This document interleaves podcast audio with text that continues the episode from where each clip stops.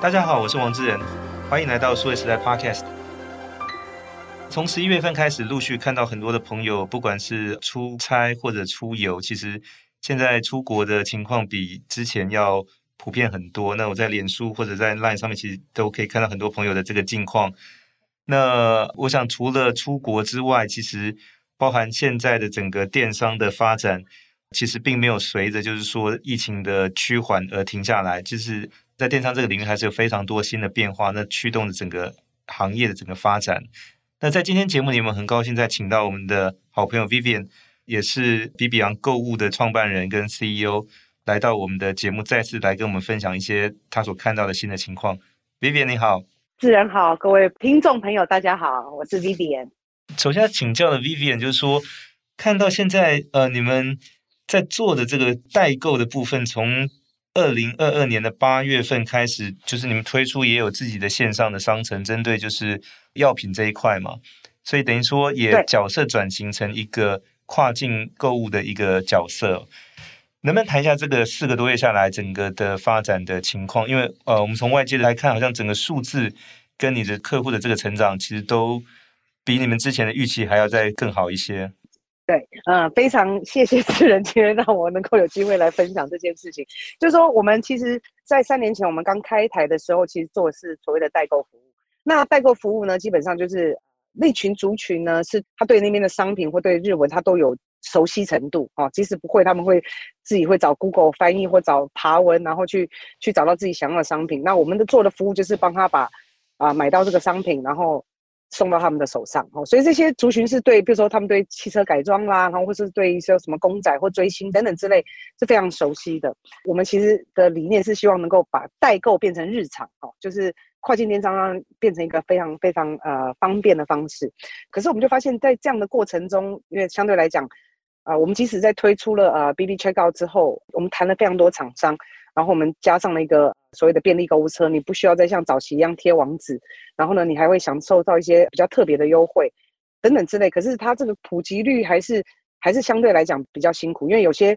呃，我们就收到很多消费者的反应，就说：哎，我虽然用了你这个 BB Checkout，感觉很容易，可是问题是，它一到日文网页，他们就会觉得啊，还是觉得可怕哈。但是我觉得这个信任度上面可能还需要再被建立，所以我们就。决定就说，哎，那我们就试着来去解决消费者这一层的疑虑，所以我们就推出了中文比比昂的严选商城。那就是说，第一步呢，我们当然，我想所有的台湾的，应该说来日本旅游，我想大部分应该 将近一百趴的人都应该一定会进去药妆店嘛，哈。像现在在台湾也有开的，像东体哈。那在台湾东体跟日本东体，它贩卖东西不能够那么完全嘛，哈。可是我们在啊、日本比比昂在这边呢，是我们可以把日本这边所有的商品都能够把它全部再 upload 到网站上，然后我们连接这个厂商，然后也是现在目前在日本叫做最便宜药妆啊、叫 Sandrugs 的这家药妆店，我们把他们所有的商品一万六千瓶全部都到网络上。那这个我们花了很多的力气去帮它分门别类之外，我们把每一个啊、药品都中文化。我想这件事情就让消费者很容易的。他的整个购买行为就像一般的呃，在台湾购物一样，好，让他变成代购变日常的这种习惯，让他先慢慢去熟悉代购这件事情，或者是跨境电商这件事情，其实有这么容易。只要你点一点，其实我们就会帮你做啊、日本的这个进货，然后帮你做出口。帮你做清关，然后再到台湾做进关的动作等等之类，所以我们就发现这个西的消费力量啊、就说应该说我们可以感觉到消费者对这事情是变得不再恐惧哈。那当然我们因为后面是批送集团，所以他们的信任度是有的，然后所以直接就交给我们，所以我们现在在这个药妆商城的这个新客比率都是大概在七成，所以我们就可以感觉到这个成长的动能非常非常好。所以，我们在这上面十二月刚推出了伴手礼，哈，那那个伴手礼是啊，我们网罗了从北到南啊，日本大概精选了一千个伴手礼，我觉得很适合现在的季节，哈，就是你是没有办法说你到北海道不会到东京，到东京不会到九州，那我们在比比昂可以选到所有的伴手礼，不会那么苦恼，哈，比如在台湾，因为我觉得台湾的伴手礼啊，毕竟还是相对性的来讲，其实是少的，哈，那如果说你今年想要给别人不一样的礼物。啊、呃，漂亮的包装，然后惊喜的话，请上比比昂好伴手礼的频道。好的，那个伴手礼这一块，我们晚一点再谈哦。那我想先请教 Vivian，就是说，嗯、因为你刚才提到是你这个商城推出之后，有七成是新客，等于呃原来代购这块只占了你三成嘛，所以你等于开发了一个新的客群出来。那嗯、呃，现在在这个商城上面，当然还是以这个药品彩妆为主哦。卖的最好的产品，比如说前两项会是什么呢？好，其实台湾人最喜欢买的还是那个呃，合利他命，好，然后跟瓦卡莫多，然后啊、呃，头痛药。可是这个在台湾也可以买到啊。对，这个其实就是说我我们其实比表要推出，就是我我想这台湾人应该为什么会买这么多？他们其实 care 的是什么？因为两边的呃，日本其实它太旧换新的速度，第一个非常快，第二个还有就是它进到台湾以后，它有些成分会调整，哦，然后所以台湾人其实为什么会来这边买，其实是第一个为了成分，第二个还是为了啊价差，其实它的价差还是大的，因为在日本我们这边谈的，因为是它所谓的最便宜的药妆，所以相对来讲，它这个价差上面其实是有的，所以消费者是会因为这些，最主要是包装它的成分以及价钱。都主要是这几个原因，而且大家都还是有相同的想法，就是说，我不晓得自己有没有听过，就是说日本人都是把最好的东西留在自己的国家。你有听过这句话吗？嗯、呃，这个听过很多次了。嗯，对，没错，所以大家就会觉得说，我还是要买日本的原装，还是感觉是我应该是要买这样的产品。好，所以我们一定都是保有日本的原始的包装，我们不会去拆它，然后让它收到就是日本原始的包装这样子。对，那因为相对就是。你到日本的这个药品或彩妆店去，它的选择非常多。那可能光你刚才提到 Wakamoto，可能就不是两三种，可能是那一整排二三十种都是。对，所以这个在台湾是当然选择没有这么多哈。嗯，对，这点我其实我也想讲的哈，就是说谢谢你提醒我这个很重要的点。像比如说还有一个啊、呃，有个药品卖的非常好，就是所谓的大正百宝能，就是大家所谓的感冒药。像比如说，你不要讲说在台湾好选择性少之外，你到日本的一般药妆店，它也不可能一次把。其实大正百宝能总共有二十五款，可是基本上在一个药妆店，在日本药妆店，它也不会一次陈列二十五款，大概顶多大概八款左右就算蛮多的。而且你来到日本药妆店之后，你看到它所有的上面的一些说明啊，那些都是日文嘛，而且那些都是有关药的一些说明，我想更难懂。可是比比昂却在这边上面是我们把。二十五款啊、每个分门别类，它非常非常细的哈，把它全部都写好，而且我们还做了一些攻略啊，就是说大分析吧，哦，大解析，比如说二十五款，你有没有对症下药的哈？那它这二十五款，你即使来到日本，你可能走破你的腿，你有可能找不完二十五款，可是你在比比昂上面却可以很轻松的，你可以靠着我们的中文解说，然后用日本的价格，然后呢去做这些，就所谓我们说的对症下药。我觉得这也是很大的差别，就是说，因为一个药妆店就像实网络跟实体最大的差异是什么？就是实体它一定有店面的限制，所以它可能就会卖就是最夯的商品，比如说啊，大正百宝能大家都是买这两三款，所以我就只陈列这两三款。可是呢，那你其他东西，因为在我店头上面它的经济效应不够大，所以我基本上我就不会 carry。那所以回到网络上，其实网络上反而真正能够买到你真正想要的商品。更何况我们还加上了所有的解说。了解，那因为一般的胃肠药跟感冒药大概都是家庭必备，所以这个大概是最购买的大宗哦。那刚才 Vivian 你也分享说，除了选择多，然后这个价格上面也有价差，比较方便之外，就是那我想在消费者的角度来看，就是那当然我还是担心万一买错我要退货。如果说退货这个事情很方便，那基本上我就没有任何的疑虑了。都不晓得就现在在退货这一项事情上面是怎么来处理呢？OK，其实基本上哈，我们跨境电商来讲，就是退货，我们是会协助您退货。如果说是我们这边的失误的话，我们就由我们这边全部来负担。那但是如果说是消费者买错的话，基本上就是自己的选择错误的话，基本上我们是，就是我们会协助你退货，但是你要负担运费成本，因为毕竟这是一个跨境的一个购买嘛，哈，所以。我们会要求消费者负担。我想大部分的跨境电商在退货上面，很多都是需要付这个退货，因为我们进口以后，我们就要做所有的出关、清关，哈，然后我们还得做进关。那我们在退货的时候，我们相对来讲，我们也会做退关的动作，然后在日本要再做一次进关的动作，所以它相对来讲其实是呃非常复杂。但是我们只要求负担国际运费，其他事情我们自己会做掉。嗯，应该说我们其实这边要做的事情其实是非常的多哈。了解，因为这个就像一般讲，就地图上两公分，但是行军要走两百公里，五分钟能讲完的事，大概要花五年去做。对，这里面就是除了你刚才提到的那个，就是你比如去标示那一万多件的产品变成中文之外，对，那另外其实它还有哪些困难的地方？应该说跟厂商吧，哈，就是说其实日本的这个整个行为其实是啊、我觉得跟台湾的这个销售行为其实是不太一样的。好，他们讲求的是一个关系，一个信任，所以在前面要建立这个关系，其实是要花非常久的时间，而且你要，你你一次要跟他采购，他也不愿意给你，他一点点、一点点、一点点的，慢慢、慢、慢慢的信任你。好，所以我们在跟这个 Sandrox 合作的时候，一开始也是同样的状况，所以在前期的时候，你会觉得一个非常不对等的关系。那毕竟。我们当初会谈 Sandrox，因为它它毕竟是日本应该是啊前五大的药妆店，所以这个也是相当不容易。那可是你没有做出一些成绩来的时候，他们其实他们的态度也是相对来讲，哎，他们是采取这种非常保守的态度。但是经过我们这几个月努力以后，他看到我们，当然我很感谢消费者，就对我们的这个新的服务非常的支持。所以现在 s a n d r o s 对我们的态度也变得啊，也慢慢开始转变的，就是说，哎。我们现在要调货，或是我们要出货，我们也会 push 他，你出货出快一点啊什么的，他们就会比较，就是会比较上心的去处理这件事情。所以我觉得日本是货其实很缺哈，就像客人常会问我们说啊、一些很红的商品，就哎，我觉得很妙的是，我们没想到就是说刚刚刚除了我刚刚讲大正百宝能那几个以外，就是有一个那个叫喉咙消毒的那个喷剂，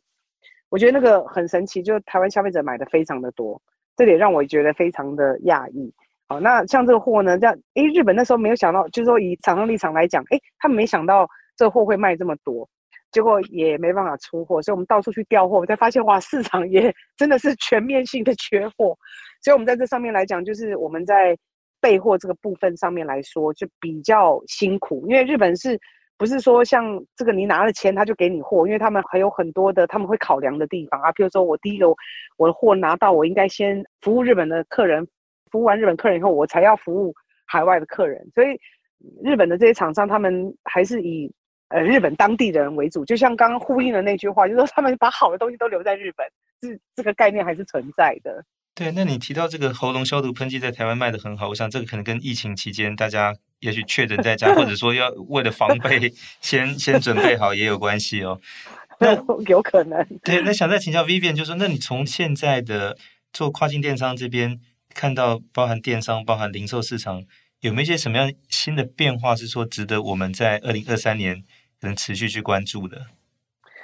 呃，我觉得现在以日本来讲哈，我觉得当然经过疫情啊、我想大概上次也有稍微分享一下，就是现在所谓的像那种网上开店的这个越来越发达之外，就是说他们也开始产生了自己的所谓的境内版的像 TikTok 这种东西，这是我觉得。一个很大的变化哈，就是因为日本早期来讲，就说，哎，我大家还是靠 Facebook 啦，靠呃网站，比如说 Amazon 啊、Lakuten 这种东西来去推广。可是呢，现在开始影音平台现在看起来在日本这边也开始准备要流行，因为他们现在是由这个 NTT 这么很大的公司哈下来做这个推广。可是他们的推广呢，却是以他们只推广自己日本当地的为主哦，因为日本的内需也就够大，自己的那个市场因为地域也很。狭长嘛，哈，所以他们去影音开始做这个线上的销售，也开始，嗯，OK，这个应该是最大的差别。了解。那 Vivian 你提到说，其实日本他习惯把最好的东西留在自己国内，给自己的消费者使用。那这点跟台湾不太一样，因为台湾我们很乐于分享，我们通常都把最好的东西出国。所以有没有看到是说呢，台湾这边呃，接下来是不是有什么样的一些商品，它适合也是类似像这种跨境电商的这个平台上面去对外去推广跟销售？你说台湾的商品吗？呃，台湾的商品，特别是可能跟地方有关的这些，嗯